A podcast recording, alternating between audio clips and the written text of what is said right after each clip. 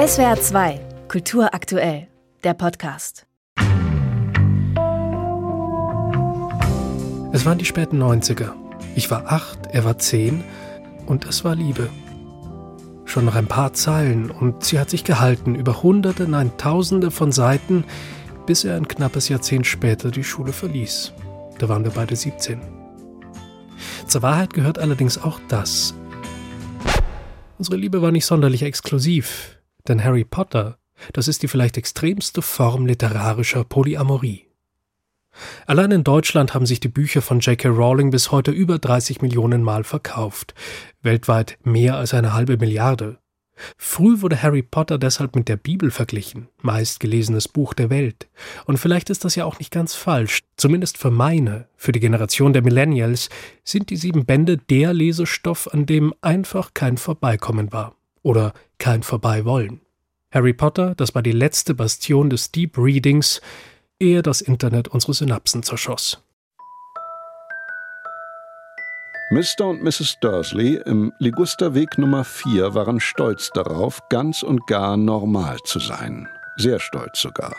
Niemand wäre auf die Idee gekommen, sie könnten sich in eine merkwürdige und geheimnisvolle Geschichte verstricken, denn mit solchem Unsinn wollten sie nichts zu tun haben. Was macht diese Geschichte so unwiderstehlich? Um ehrlich zu sein, keine Ahnung.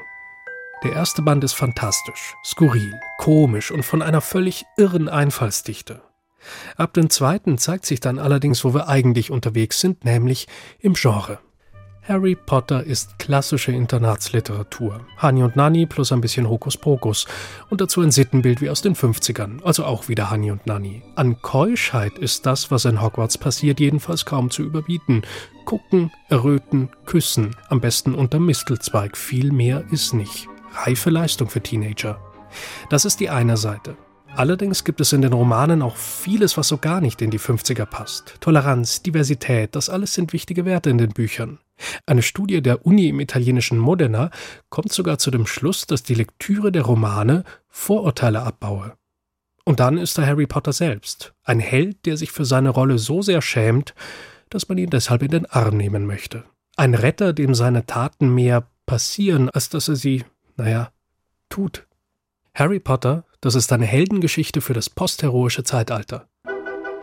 In dieser Mischung aus konservativem Backing und progressiver Wirkung ist Harry Potter am Ende vielleicht sogar eine Art trojanisches Pferd. Und zwar eines, das inzwischen seiner Schöpferin zum Verhängnis wird.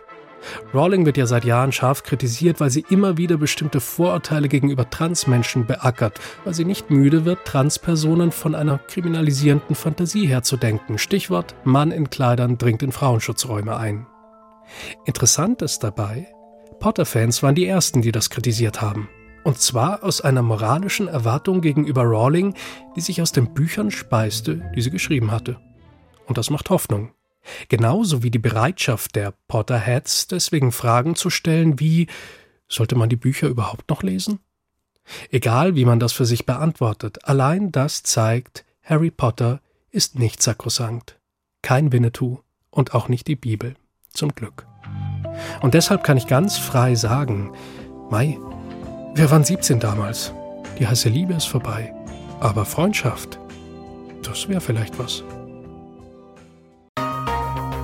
SWR 2 Kultur aktuell. Überall, wo es Podcasts gibt.